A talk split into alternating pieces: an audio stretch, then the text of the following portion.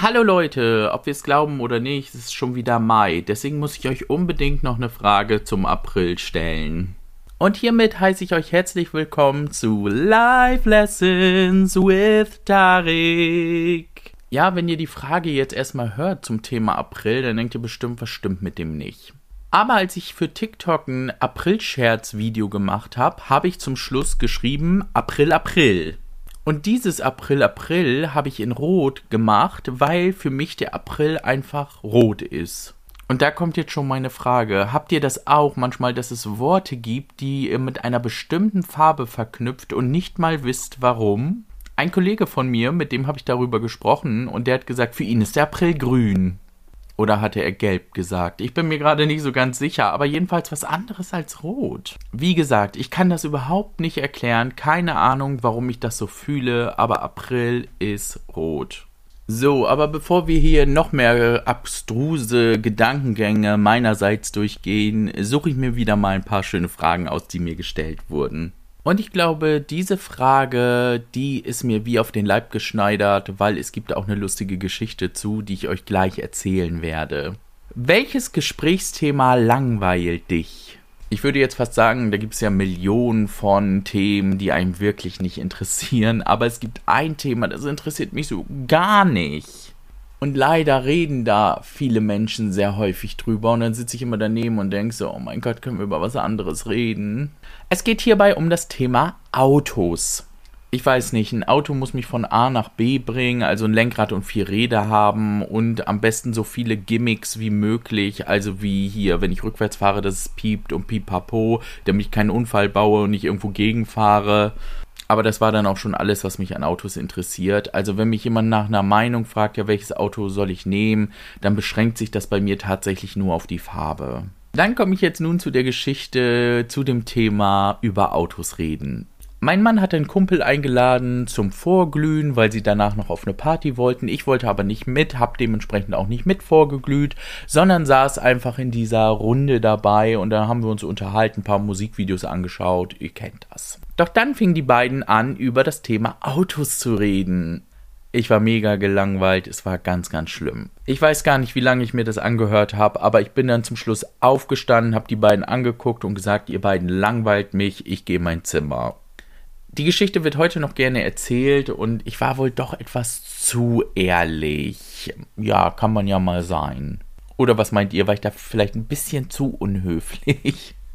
Nee, sorry, aber ich konnte das echt nicht ertragen, als sie dann mit irgendwelchen Bauteilen nachher anfing. Nee, sorry, da war ich sowas von raus und ich konnte das auch einfach nicht mehr ertragen. Und ich hatte wirklich ganz kurz überlegt, mir irgendeine Ausrede auszudenken, äh, warum ich jetzt äh, nicht mehr dort sitzen möchte. Aber ich habe gedacht, das ist mir auch zu anstrengend. Sag es jetzt einfach. So, nun aber wieder zu Themen, die mich mehr interessieren, nämlich eure Fragen. Wie findest du Menschen, die Schönheitsoperationen machen?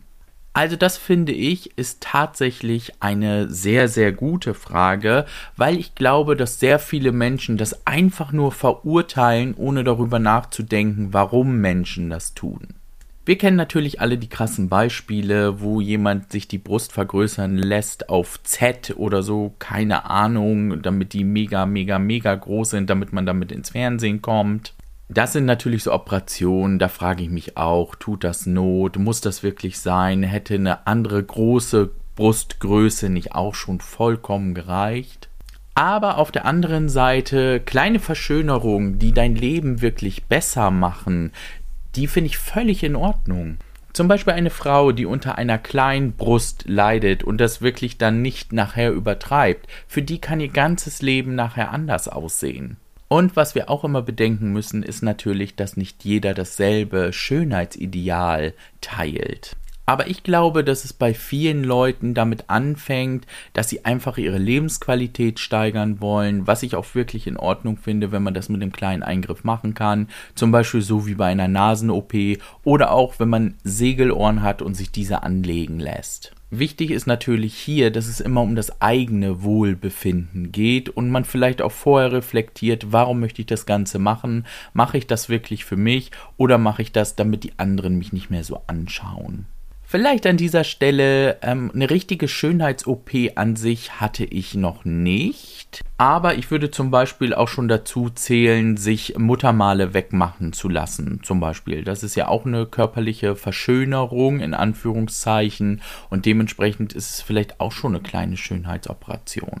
Ah ja, und dann hatte ich auch noch die Haarentfernung per Laser auf dem Rücken, weil da kann ich selber so schlecht rasieren. Und das hat mich persönlich echt gestört, ähm, wenn man sich nicht selber um was kümmern kann und dann wuchert das dann nachher so und das entsprach auch einfach selber nicht meinem Schönheitsideal. Was jetzt nicht heißt, dass ich im Schwimmbad sitze und mir die Leute begucke, die Rückenhaare habe und sage, oh, guck mal, der hat Rückenhaare Nein, das habe ich eigentlich so nicht. Ich finde das bei anderen teilweise manchmal auch gar nicht so schlimm, wie ich es bei mir selber schlimm fand. Das gilt zum Beispiel auch für meine Platte. Ich verliere ja oben am Kopf sehr viele Haare. Ja, ich habe mir gerade auf den Kopf geklatscht, falls ihr das gehört habt, das komische Geräusch. Jedenfalls verliere ich dort sehr viele Haare und dann ist es ja schon fast so eine kleine Halbglatze. Stört mich persönlich auch total. Ich bin auch immer noch am Überlegen, ob ich irgendwann mal eine Haartransplantation mache. Jetzt kommt aber wieder das Komische an der ganzen Sache. Wenn ich einen Mann sehe, der auch Haarausfall hat, der aber sonst gut aussieht, dann stört mich das gar nicht dann würde ich nicht sagen, oh mein Gott, der sieht ja gut aus, aber der hat ja eine Halbplatz, es geht gar nicht. Nee, es macht ihn ultra mega hässlich. Aber bei mir selbst stört mich das total, obwohl ich zugeben muss, dass ich in den letzten Jahren mich immer mehr damit abgefunden habe und es auch nicht mehr so dramatisch finde tatsächlich. Aber gut, so viel zu meinen Schönheitsoperationen in Anführungszeichen. Aber hier könnt ihr sehen, auch ich fühle mich nicht immer wohl in meiner Haut und tue dann auch Dinge, die andere vielleicht nicht für so gut erachten würden. Aber bei Schönheitsoperationen gibt es in der Regel einen ganz, ganz, ganz, ganz großen Haken. Also den ich jetzt persönlich als Haken empfinde und ich denke, dass viele das ähnlich sehen werden. Das Problem bei Schönheitsoperationen ist, dass man nicht weiß, wann man damit aufhören muss. Zum Beispiel bei den Gesichtsliftings, wenn du dann mit über 80 dich hast 36 mal straffen lassen und es dann eigentlich so ist, wie mein Mann gerne sagt, dass die Ohren schon fast sich am Hinterkopf treffen. Und das ist, glaube ich, auch der Punkt, weil wir diese Gesichter sofort im Fernsehen erkennen und sehen, dass daran was gemacht wurde, wirft das ein ganz, ganz schlechtes Bild auf Schönheitsoperationen. Weil im Umkehrschluss bedeutet das ja, wenn jemand eine gute Schönheitsoperation hatte, dann sieht man es ja nicht. Also können wir dann nicht sagen, oh mein Gott, die Schönheitsoperation ist gut gelungen, wenn wir es gar nicht erkennen. Also zusammengefasst kann man sagen, Schönheitsoperationen sind im Grunde okay, du sollst dich wohlfühlen in deiner Haut, aber du musst auch irgendwann wissen, jetzt ist Schluss. Und was wir immer nicht vergessen dürfen ist, Schönheit ist subjektiv. Soll heißen, wenn dich 100 Leute nicht attraktiv finden, aber einer findet dich attraktiv, dann kann das womöglich schon reichen. Und da sind wir doch schon wieder bei dem Thema Liebe im Grunde. Ja, da schleicht sich bei mir immer ziemlich viel rein, aber das ist natürlich auch ein sehr, sehr wichtiges Thema. Menschen lieben die Liebe zum größten Teil einfach und dementsprechend müssen wir da einfach häufig drüber reden. Und auch hierzu habe ich wieder eine schöne Beziehungsfrage bekommen. Wie viele Kompromisse sollte man mit einem Partner höchstens eingehen? Ich glaube, ich habe in vorherigen Folgen haben wir das schon sehr häufig besprochen und ich habe auch häufig darauf hingewiesen, dass man Kompromisse eingehen soll. Könnte mir auch fast denken, dass die Frage ein bisschen aus diesen Folgen resultiert und mir deswegen gestellt wurde. Aber auch hier gibt es keine pauschale Antwort. Also man kann jetzt nicht sagen, ich habe ein Kontingent von zehn Kompromissen und wenn die aufgebraucht sind, mache ich keine Kompromisse mehr. Wichtig ist ja immer, dass sich in der Beziehung alles die Waage hält. Das heißt, Kompromisse bedeuten ja immer, dass beide auf etwas verzichten müssen, damit man zu einer gemeinsamen Lösung kommt. Und das wird sich wahrscheinlich durch die ganze Beziehung ziehen. Das ist nun mal so, weil es sind nicht zwei identische Menschen, die miteinander zusammenkommen, also in der Regel nicht. Kann natürlich sein, dass es die auch gibt. Ich will das nicht absprechen. Es kann natürlich Paare geben, wo die Leute sich so ähnlich sind, dass sie gar keine Kompromisse machen müssen. Habe ich tatsächlich aber noch nie kennengelernt in meinem Leben. Man darf nämlich nicht vergessen, dass ein Kompromiss nicht bedeutet, ich gebe nach, sondern ich finde mit meinem Partner zusammen eine Lösung Und wie bereits gesagt, jeder von uns beiden verzichtet auf was. Wenn ich jetzt aber natürlich aus allem Kompromiss machen muss, das soll bedeuten, dass man auch einfach mal Dinge in einer Beziehung hat, die man selber dann auch durchsetzen will. Das ist zum Beispiel bei mir der Fall, dass ich sehr gerne sehr viel Zeit für mich selber habe. Hin und wieder mache ich natürlich Kompromisse und lasse meine Mangas liegen und mache keine TikTok-Videos und schaue mir nicht meine Lieblingsserie an, damit ich dann mit meinem Mann eine Radtour machen kann an einem schönen Tag. Wobei hier schon manchmal die Definition eines schönen Tages auseinandergehen kann, weil für mich ist es nicht automatisch schön, wenn die Sonne scheint, es aber minus drei Grad sind. Dann ist für mich trotzdem nicht schönes Wetter, weil ich hasse Kälte. Nur so kleiner Fun Fact für nebenbei über mich. Sorry. Also Leute, zusammengefasst kann man einfach sagen, ich muss mich wohlfühlen in einer Beziehung. Das heißt, wenn ich Kompromisse eingehe, darf sich das nicht jedes Mal so anfühlen, als hätte ich irgendwie verloren oder ich muss auf alles verzichten. Und wenn man dann noch auf den Gedanken kommt, oh, wenn ich meinen Partner nicht hätte, dann wäre mein Leben so viel schöner. Ja, ich glaube, dann läuft da irgendwas komplett verkehrt. Ich sag den Spruch immer wieder gerne. In einer Beziehung bewältigt man gemeinsam Probleme, die man alleine gar nicht hätte. Bei mir klingt das manchmal so mit den Beziehungen, als wäre es voll der Graus. Das soll aber wirklich nicht so rüberkommen. Ich finde, Beziehungen sind etwas sehr, sehr Schönes. Und wenn man wirklich einen Partner gefunden hat, wo es nachher auch wirklich intim wird und man wirklich auch zusammenwächst und sich auch zum Teil als Familie fühlt, ich glaube, es kann eigentlich nichts Schöneres geben. So, dann waren wir mal wieder genug gefühlsduselig. Mal gucken, was die nächste Frage bringt. Diese Frage passt echt gut, weil es ein Thema, über das ich mich selber auch sehr gerne aufrege. Wie findest du es, wenn Leute Bilder von ihren Kindern posten?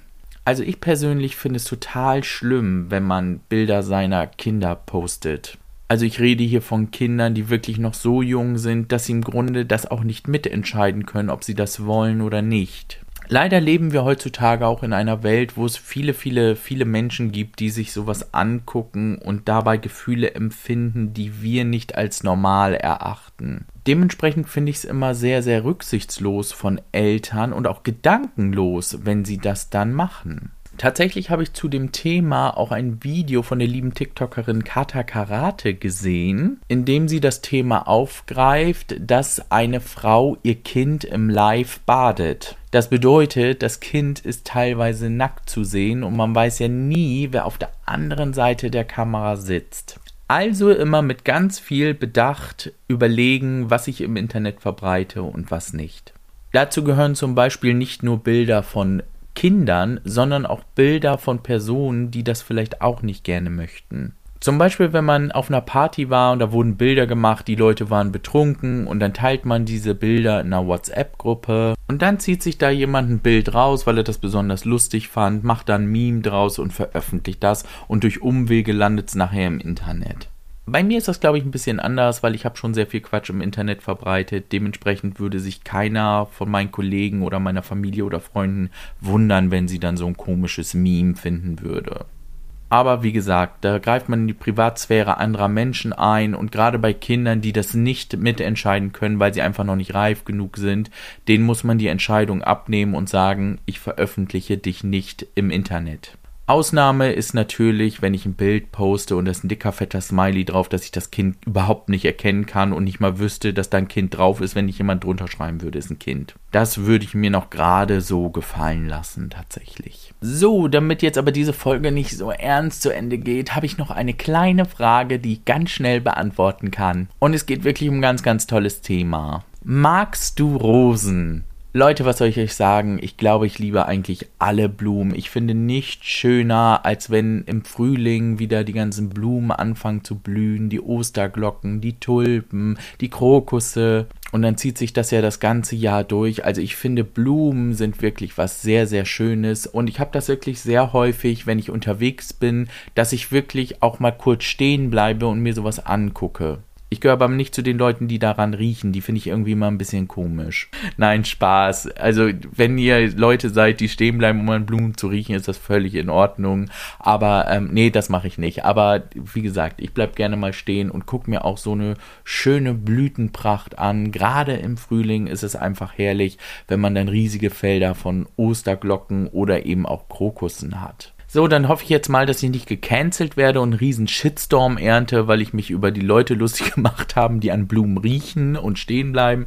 Es war wirklich nicht so gemein. Verzeiht es mir bitte. Ich denke einfach immer nur, jeder soll das machen, worauf er Lust hat. Und wenn einem das irgendwie so den richtig schönen Glücksgefühlskick gibt, dann finde ich das völlig in Ordnung. So, dann sind wir schon wieder am Ende der Folge angelangt. Und ihr wisst ja, was ich immer sage. Lieg nicht abends im Bett und mach dir Gedanken, sondern frag lieber mich. Bis zum nächsten Mal. Wir hören uns.